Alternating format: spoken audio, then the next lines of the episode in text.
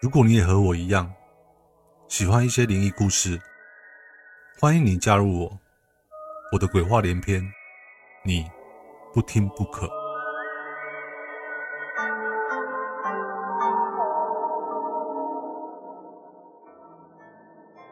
打靶对许多男生来说，应该都是当兵时候不可磨灭的回忆。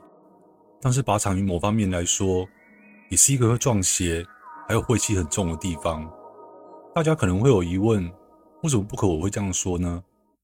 有一说是大多数靶场的前身，通常都是原本就是地势平坦的乱葬岗，或是以前就是当做刑场使用的地点，但后来被推土机夷为平地，选为靶场。至于原本那一些原本就埋葬在此的骨骸，都跑到哪里去了呢？那么今天就让不可我先来分享三则关于军中靶场的灵异事件给各位。接下来就和不可。一起进入灵异故事的旅程喽！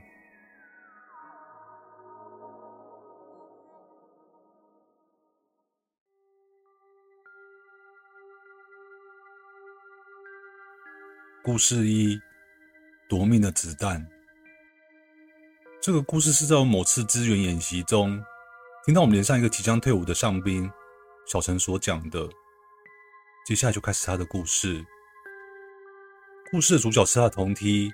叫做阿红，阿红住在高雄，在家里排行老三。阿红生性活泼外向，无不良嗜好。阿红下部队后表现积极，跟大家相处得很愉快。连长有意送他去受训，结训后可以当班长。阿红也很想去，因此特别努力表现，希望能够成行。还记得那一天是营上一个月一次的步枪实弹射击。前一晚连上的弟兄们就已经把自己的步枪做了一次彻底的保养。阿红也决心在这次的射击中好好表现一番。早上部队整队完成后，随着营长下令出发，当下七部大军卡、一部弹药车外加营长车，便浩浩荡荡的开往靶场去。途中大家有说有笑，好不融洽。突然间，上士排副开口说：“希望这次打靶。”不要被排到第五个靶位。旁边的一名学长附和说：“嗯，对哦，希望不要被排到。”阿红好奇问他旁边的学长说：“学长，阿排副这样说是什么意思啊？”只见学长一脸严肃的说：“说来话长，我改天再告诉你好了。”见学长这样说，阿红便不再多问了。很快的，部队到了靶场后。便开始布置靶场。阿红是新兵，于是被派去当靶钩勤务。勤务的内容主要就是在目标区内筑起一条类似壕沟的大沟，深度超过一个人高。担任靶钩勤务的弟兄们会待在那里面，听到射击预备口令时，把人像靶升起来，让弟兄们射击。听到停止射击口令后，就把人像靶降下，数一数人像靶有几个破洞。表示这个靶位被打中几发子弹，并且把数字回报给靶台。由于该营人员众多，靶位只有十个而已，造成射击的时间比较长。轮到阿红射击时，已经快中午了。阿红被排到第四个靶位，但阿红发现了一个蛮奇怪的事情，那就是今天只要是在第五靶位打靶的弟兄们，每一个人都是脱靶，一发都没中。阿红看到这个情况。等到轮到他打靶时，为了引人注目、让人印象深刻，所以故意跟第五把位的弟兄调换。此时阿红心里想：这个靶位有这么邪门吗？你们都打不中，我就打给你们大家看看。于是阿红很用心的射击。之后长官便开始喊起口令：射手起立，射击线就位，卧射预备，五发装子弹，左线预备。右线预备，全线预备，开保险，开始射击。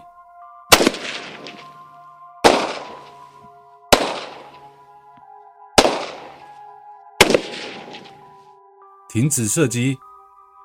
阿红射击完后，已经等不及的想知道打中几发子弹了。这时，靶台从无线电传来讯息：第一把位一发，第二把位脱靶。第三靶位满靶，第四靶位两发，第五把位。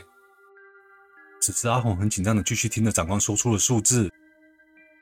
一发。刹那间，几乎所有人的眼光全部集中到阿红身上，空气中瞬时弥漫着一股紧张的气氛。阿红并没有注意到大家奇怪的眼神，心里想说：“什么啊，才一发而已，应该起码打中四发才对啊。”不过有总比没有好啦。刚刚排副这边打也是拖把，至少我比排副还强。阿红心里这么嘀咕着。很快的，打靶任务结束了。就在部队回去营区的途中，大家都闷不吭声，笼罩着一股低气压。新兵们都不敢出声，怕被骂。突然间，排副开口说：“阿红，你最近什么事都小心一点哦。有什么问题没有办法解决的话，就来找我，知道吗？”阿红听得满头雾水。并随口含糊回答了一声：“是，我知道了，谢谢排副。”回到连上用完午餐后，全连的弟兄都集中在中餐室里面擦枪，大家异常忙碌，也就忘了在靶场所发生的事了。后续的某一天中午，阿红与一名学长担任拥护卫兵，因为是睡午觉时间，整个营区安安静静的。此时阿红开口问说：“学长。”我越想越觉得奇怪，为什么那天打靶的时候，第五把位都没有人打中靶，只有我打中一发，但是大家都摆着一副脸孔，好像有什么事要发生一样。连我回来的时候，还不跟我说的话，我都觉得莫名其妙的，好奇怪哦。学长跟阿红说，这其实我也不太清楚，听说以前那个靶场曾经有人在那边轻生过。之后就有这样的传说了，不然你改天有机会再问问排副好了。但就在之后几天，大家却发现阿红渐渐跟以前不太一样了。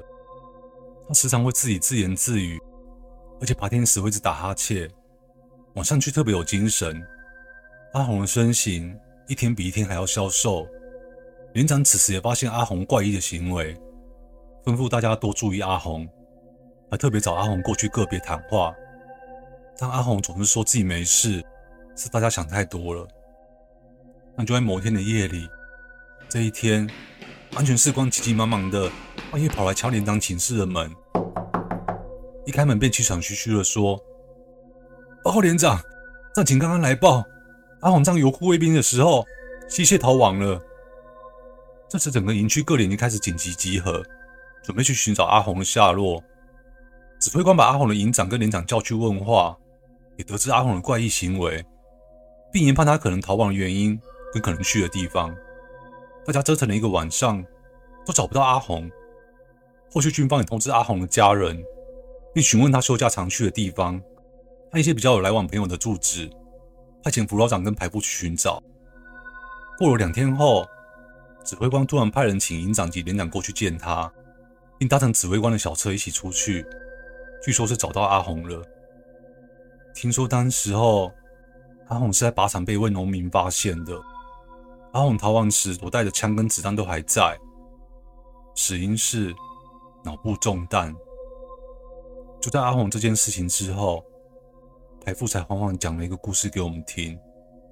排副说，以前某一个连有一位即将退伍的下士班长，某一天接到女朋友的来信。信中提出要分手的消息，这名班长看到信之后非常的伤心，没想到竟然利用营上打靶的机会，在靶场的第五个靶位举枪自尽了。从此便传出第五个靶位没有人可以打中靶，但那时候隔壁连有个排长不信邪，硬是举枪打中一发。当天晚上查哨的时候，这一名铁齿的排长便在一声枪响后夺去了自己的生命。诡异的是，后续部队清查枪械弹药时，子弹的数量一发都没有少，而且当时卫兵携带的枪支也找不到有射击过的迹象。那到底这个夺去排长生命的子弹是从何而来呢？这个就没有人可以解释清楚了。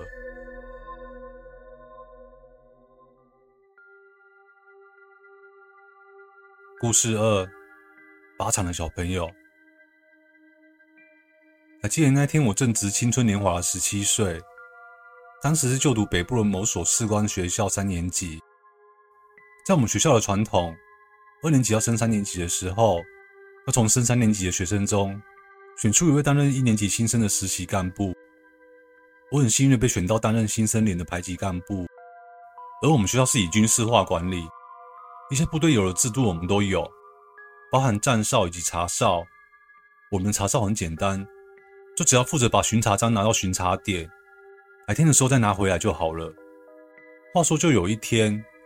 后我轮到了放巡查章的勤务，那天刚好是期末考最后一天的前夕，我心里规划好，等等我巡查章放完后，就赶快回寝室看一下书，然后顺便打包行李，之后再去学弟的教室看一下他们晚自习的状况，接着催促他们打包行李，顺便就寝。这真是一个完美的计划，我心里这么想着。之后我忙完手上的工作后，就开始往巡查点那边走去。我的寝室到巡查点会经过靶场。一年级的时候，就常常听到很多学长说关于靶场的鬼故事。当时我心里正庆幸着，哇，好险！我到现在都快毕业了，都还没有在这里遇过什么奇怪的事情。正当我边走边想事情的时候，突然在我右前方，有小朋友的嬉笑声传来。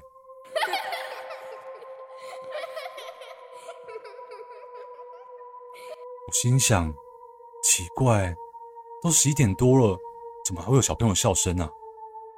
于是我就把手电筒往那笑声的方向照过去。嗯，没人，可能是我听错了吧。但是当我把目光往天空看的时候，天哪，怎么会有小朋友飘在空中啊？手上还拿着一团不知道什么东西在玩。我趁他还没跟我四目相接的时候，赶紧把视线转移到地上。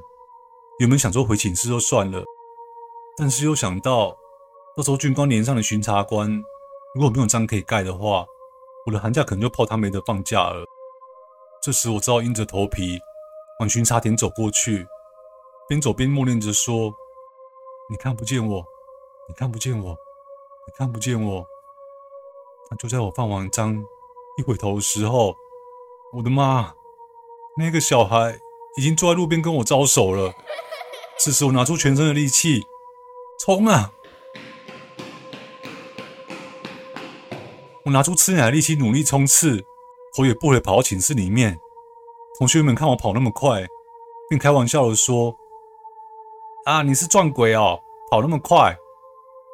当下我连话都不敢说，直接钻进棉被里躲起来。我们在棉被里。惊魂未定的喘着气，但是此时我的耳朵隐隐约约传来一个声音，说着：“哥哥，你的东西掉了。哥哥，哥哥，你的东西掉了啦！”我当下害怕的用双手盖住耳朵。不会吧？听这个声音，该不会是刚刚那个小孩跟着我回到寝室了吧？我努力不去在意那个声音，就这样子。半梦半醒的撑到天亮，早上早点名后，大家被分配下去打扫。我因为昨天一夜的折腾，我实在是累到不想动，便坐在连办公室里面发呆。这时，突然有个学弟跑过来说：“报告学长，你的识别证掉在靶场了。”看着识别证，让我又回想起来昨天晚上发生的诡异事情。故事三。靶场上的幽灵长官。这个故事的背景是发生在台湾中部某知名新训中心。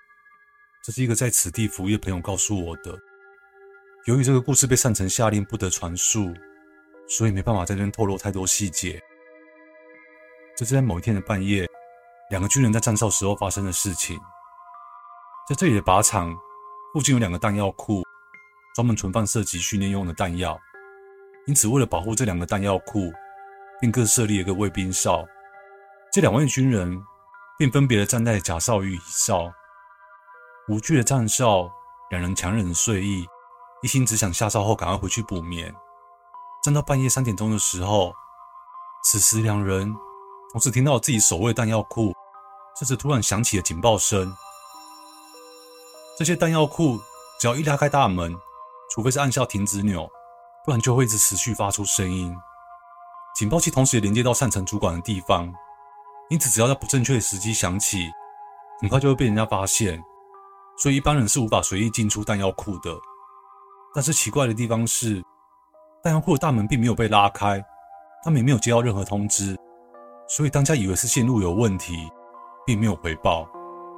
警报器的声音好不容易停了下来，他们以为就此没事了，结果没想到，在靶场的中央传出了声音：“发射预备。”此时突然传来了射击指挥的口令。这种时间，怎么可能会有人在这边打靶呢？两人同时往声音传来的方向看过去，竟然是一个穿军服的军官正在后面指挥射击。他们两个看到这番景象，感到相当恐怖。站哨站多了，竟然真的会碰到鬼。当下这两个人吓到不敢再站了，但是站卫兵又不能擅离职守，于是他们两个便想出一个折中的办法，就是两个人在甲乙烧的正中间。背靠背的紧紧贴在一起，就当两个人站到快四点的时候，巡哨人看他们站成这副德行，当下便把两个人臭骂了一顿，他们才一五一十的把事情经过讲了出来。于是这个故事便在这边士官与军官们口中传了开来。这两个人真的是碰到鬼吗？还是说他们正巧遇到某个时空乱流，亲眼目睹了同一个地点，在不同时间发生的事情呢？但也只是后续大家推论而已，到底原因是怎么样，也就不得而知了。故事说完了。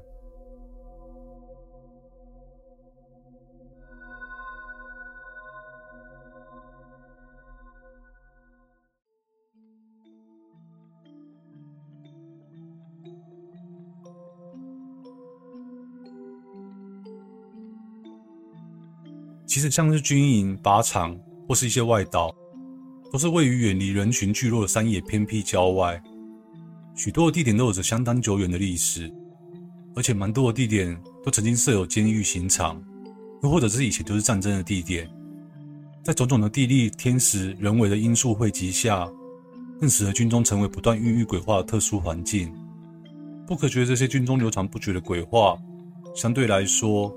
或许是因为军中的高压环境所衍生出来各种不安、冤屈与受压抑心理的抒发破口吧。